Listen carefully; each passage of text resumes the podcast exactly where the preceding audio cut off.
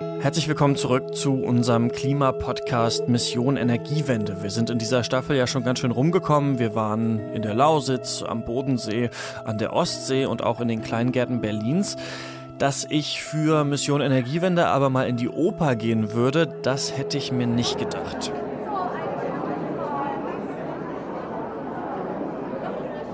War ich letzten Sonntag aber. Besser gesagt war ich im Opernhaus vom Staatstheater Kassel, denn da wurde ein Mann für sein Engagement für den Klimaschutz ausgezeichnet, der gar nicht aus Kassel kommt, nicht mal aus Deutschland oder Europa, sondern aus Peru. Das ist die Geschichte von Saul Luciano Julia. Mission Energiewende, der Detektor FM Podcast zum Klimawandel und neuen Energielösungen in Deutschland. Eine Kooperation mit dem Ökostromanbieter Lichtblick und dem WWF. Saul Luciano Yuya wohnt in der Kleinstadt Huaraz in den peruanischen Anden, ungefähr acht Stunden entfernt von der Hauptstadt Lima. Und über der Stadt ragt ein riesiger Gletscher über einen Bergsee. Aber dieser Gletscher, der droht zu schmelzen, den Bergsee damit zu fluten und dann eben auch Huaraz zu überschwemmen. Circa 100.000 Menschen werden davon betroffen und bis zu 20.000 könnten sterben. Dass der Gletscher schmilzt, das liegt am Klimawandel und das bringt Julia auf eine Idee. Über die deutsche Umweltorganisation German Watch findet er zur Anwältin Roda Verheyen und die legt sich schon seit vielen Jahren mit den großen Öl- und Kohlekonzernen an. Ich treffe sie auf der Preisverleihung in Kassel und frage sie, wie sie dazu die Kraft aufbringt. Ich persönlich, ich arbeite in einer sehr ähm, freundschaftlichen und guten Atmosphäre in meiner eigenen Rechtsanwaltskanzlei. Ich habe die volle Unterstützung all meiner Kollegen und natürlich auch in diesem Fall zum Beispiel ein großes Team. Das bin ich ja nicht alleine. Ähm, ohne German Watch und ohne die Unterstützung auch ganz anderer wäre das nie so weit gegangen und nie und ähm, ja auch zu so einem großen Erfolg geworden. Man kann schon sagen, dass Roda Verheyen Krieg führt, juristischen Krieg gegen Großkonzerne, die den Klimawandel anheizen, ohne eben wirklich dazu zur Rechenschaft gezogen zu werden. Ein Beispiel ist zum Beispiel RWE. Der Konzern ist ja gerade wieder in den Medien, weil er die Abholzung des Hambacher Forsts vorantreibt. Laut Roda Verheyen ist RWEs Anteil am weltweiten Klimawandel fast 0,5 Prozent. Und deswegen will sie, dass RWE Verantwortung übernimmt, zum Beispiel ganz speziell für den Schutz der Heimat von Saul Luciano Yuya. Knapp 11.000 Euro soll RWE nach Peru zahlen, denn das sind ungefähr 0,5 Prozent des Preises, den die Stadt aufbringen müsste, um den Damm dort zu verstärken und damit die Stadt Huaraz zu schützen.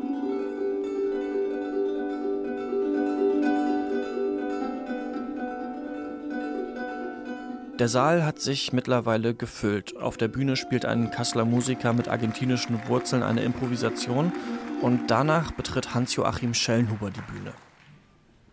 So, jetzt muss ich, ja, der Ton funktioniert. Guten Morgen, guten Tag hier. Ich bin völlig überrascht worden davon, dass ich jetzt schon auf die Bühne muss und hatte meinen Sakko ausgezogen Schellenhuber ist einer der bekanntesten Klimaforscher Deutschlands und einer der renommiertesten weltweit. Er hat zum Beispiel das Potsdam Institut für Klimafolgenforschung mitgegründet. Er hat nicht nur die Bundeskanzlerin, sondern auch Barack Obama in Klimafragen beraten. Dessen Nachfolger sei aber noch nicht zu ihm gekommen, sagt er. Er hält in Kassel einen recht lockeren, aber doch alarmierenden Vortrag und er spricht vor allem über Kippelemente.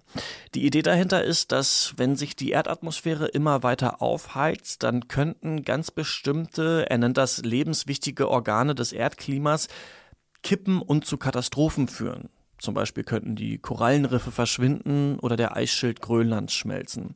Und deswegen, sagt Schellenhuber, zählt jedes Hundertstel Grad, um das wir die Erde nicht erwärmen und die Zeit drängt. Die Reaktion darauf, was wir tun können, haben wir viel zu lange einfach nur der Politik überlassen.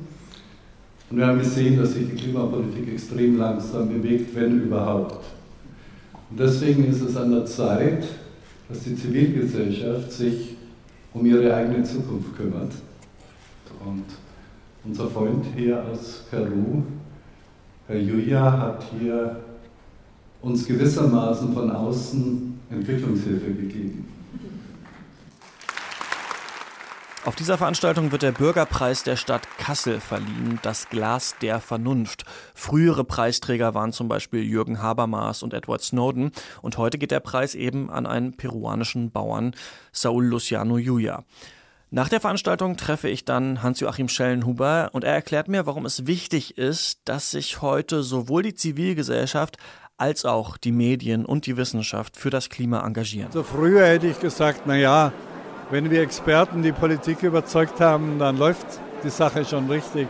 Aber davon bin ich abgekommen. Ich habe inzwischen gesehen, dass selbst die mächtigsten Politiker, übrigens nicht nur in einer Demokratie, sondern auch in China zum Beispiel, eigentlich nur dann sich vorwärts bewegen, wenn sie sich auf einer Woge getragen fühlen, ne, aus der Zivilgesellschaft heraus.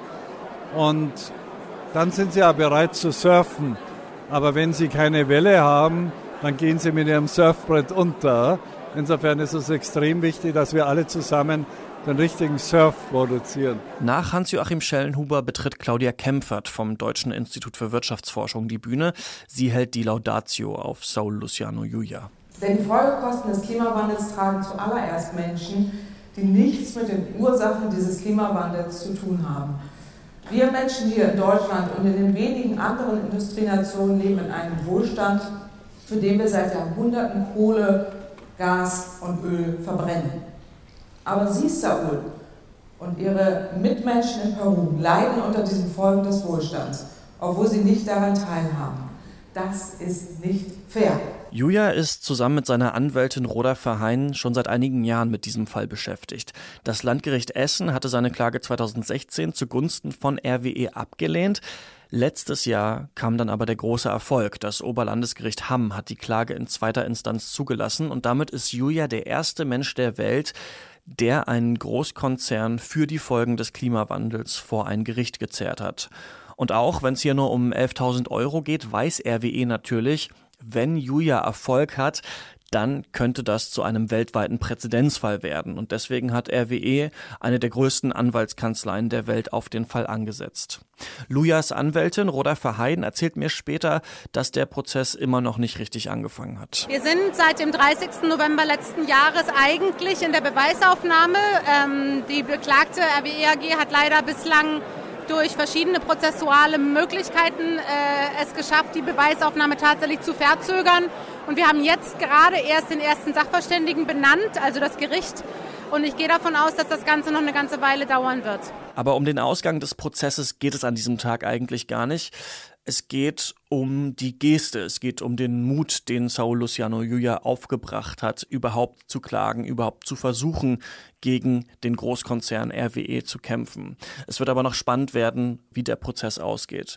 Ich will von Roda Verheyen und von Hans-Joachim Schellenhuber aber auch wissen, was denn jeder Einzelne gegen den Klimawandel tun kann. Es wird natürlich nicht jeder wie Saul Luciano Julia klagen. Naja, ich habe heute in meinem Vortrag versucht klarzumachen, dass man wirklich um jedes Zehntel, Hundertstel Grad kämpfen muss. Das heißt, allein wenn Sie den Stromanbieter wechseln zu grünen Strom, wie ich vor ein paar Jahren getan habe, wenn das viele Millionen Menschen tun, dann macht das einen Unterschied. Es gibt hunderte von Möglichkeiten, CO2 einzusparen. Wenn Sie zehn davon realisieren, dann haben Sie der Welt schon einen Dienst erwiesen. Die sollten fordern von den Gesetzgebern ordentliche Schritte, endlich ordentliche Schritte, um sie zu schützen. Es kann nicht sein, dass wir weiter so tun, als hätten wir viel Zeit und viel Ermessen. Das haben wir nicht, beides nicht. Und insofern bin ich der Auffassung, dass ähm, wir schon längst im Bereich der Menschenrechtsverletzung sind, wenn die Politik und die Gesetzgeber nicht endlich handeln.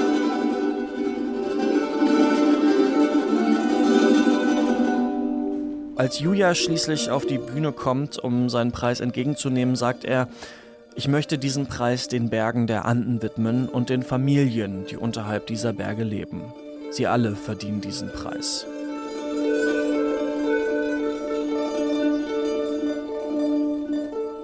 Das war die Geschichte, wie ein peruanischer Kleinbauer und seine Anwältin gegen RWE kämpfen.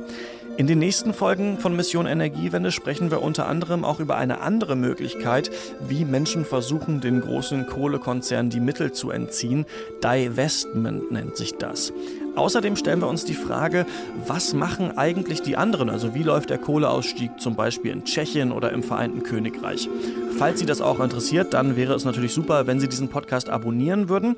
Und äh, falls Sie sich auch sonst für Wissenschaftsthemen interessieren, dann könnte auch unser Podcast Forschungsquartett was für Sie sein. Da haben meine Kollegen vor kurzem zum Beispiel über künstliche Gletscher gesprochen. Alle Folgen und weitere Podcasts gibt's auf detektor.fm slash podcasts und natürlich auch in jeder anderen Podcast-App dieses Planeten. Ich bin Christian Eichler. Bis nächste Woche.